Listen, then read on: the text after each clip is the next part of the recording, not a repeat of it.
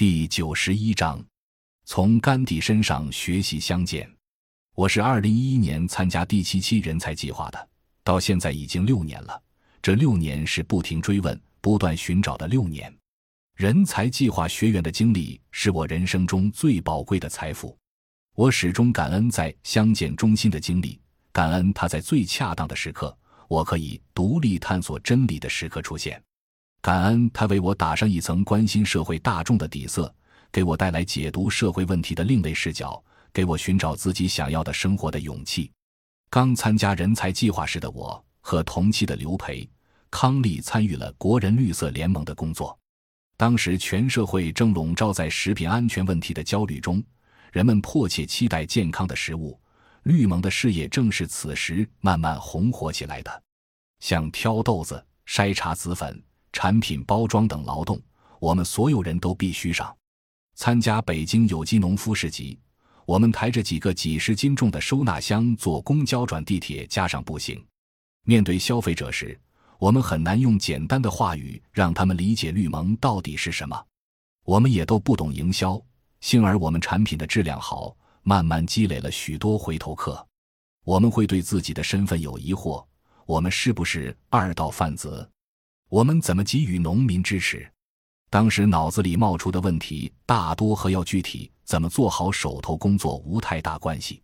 一边是消费者期待健康食品，一边是农民渴望增加收入，中间还有我们这些年轻人的生存。绿盟仿佛诺亚方舟一样，要承载很多东西。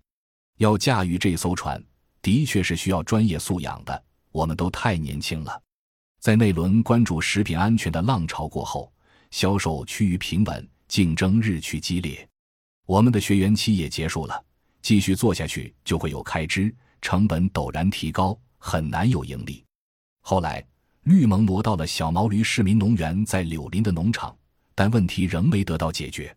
所有制是模糊的，也就没有人会真正承担责任。这次转型没有成功，面临困境时，我们开会讨论。但没有经验的大家做的又是一次探索性的实验，所以也找不出问题的症结。人才计划培训的后半部分时间，我基本都在河北衡水安金雷老师的农场里。第一次见他是在一次讲座上，见他之前我看了他的介绍，一种钦佩感油然而生，内心似乎在说：“这正是我要成为的样子。”会后，我跑去找他，我问：“能让我看看您的手吗？”现在想想也觉得自己胆大唐突，但当时就是想确认他是不是真的那么勤劳。很快，我们便有机会去他那里。白天我们一起劳动，晚上我们一起学习。他推荐我们读《论语》，练八段锦。我始终在想，这是一个农民吗？虽然他和别的农民一样生活在农村，但他的精神状态。所思所想完全不是一般农民的样子。我仔细的观察过他，留心他的一言一行。刚进他家门的情景，我现在还记得。他正蹲着，开心的用手洗衣服。农村的男人是很少做家务的，况且现在又都有洗衣机。他家里墙上挂着“勤耕与读量周沙界”等装裱的字画，很有文化气息。他们家信佛，吃素。这一切都让我感到好奇。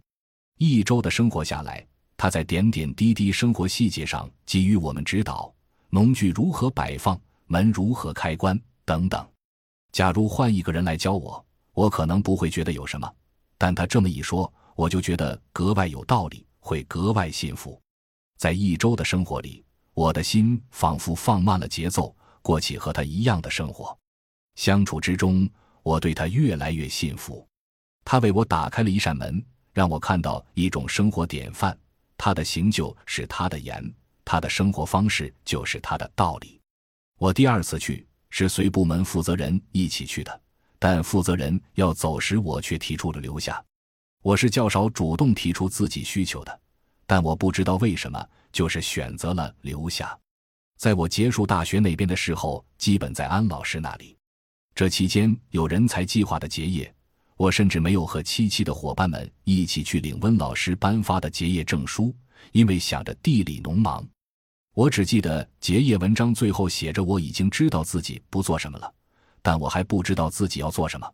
二零一二年冬天，我把小额项目收尾后，离开国人绿色联盟，也告别了乡建中心。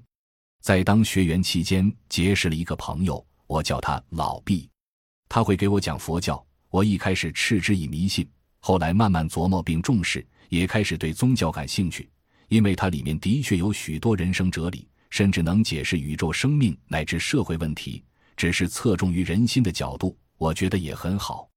加上在安老师那里的生活体悟，我慢慢认识到，要想改变世界，得先改变自己。如何改变自己呢？儒释道三家都提供了丰富的资源，于是最终回归到了文化。我慢慢试着用温老师的理论解释现实层面的物质世界，从传统文化的角度解释意识层面的东西。虽然生硬，但颇有趣。有时两者都能互补或呼应，我就格外高兴。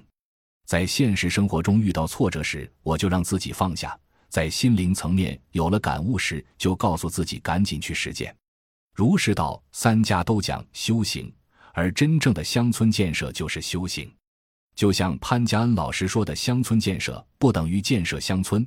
那么，乡村建设是干什么？我的理解是，乡村建设是人的工作，在这个时代，就是恢复人类应有的生活生命状态，构建更加和谐的人与人、人与自然、人与自己内心的关系。不是每个人都能在从事乡村建设的机构里工作，但这并不妨碍每个人做乡村建设。我内心一直在问自己：为什么我要做乡建？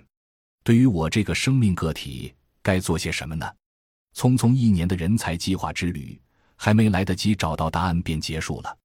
当生命走向成熟温和，面临组建家庭、养家糊口等现实问题时，我又该如何找到做乡村建设的力量源泉？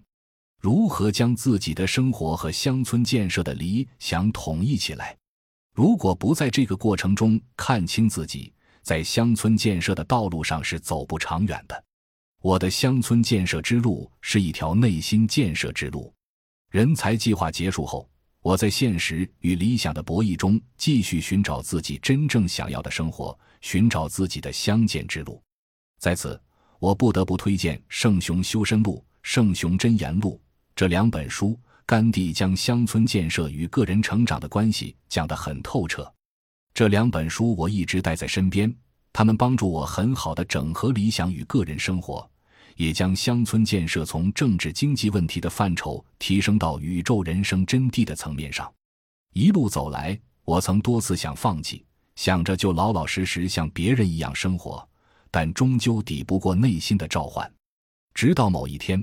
做乡村建设，从外在的理论推导和道德约束变成一种自愿自觉的生活方式时，我才算真正开始做乡建吧。感谢您的收听，本集已经播讲完毕。喜欢请订阅专辑，关注主播主页，更多精彩内容等着你。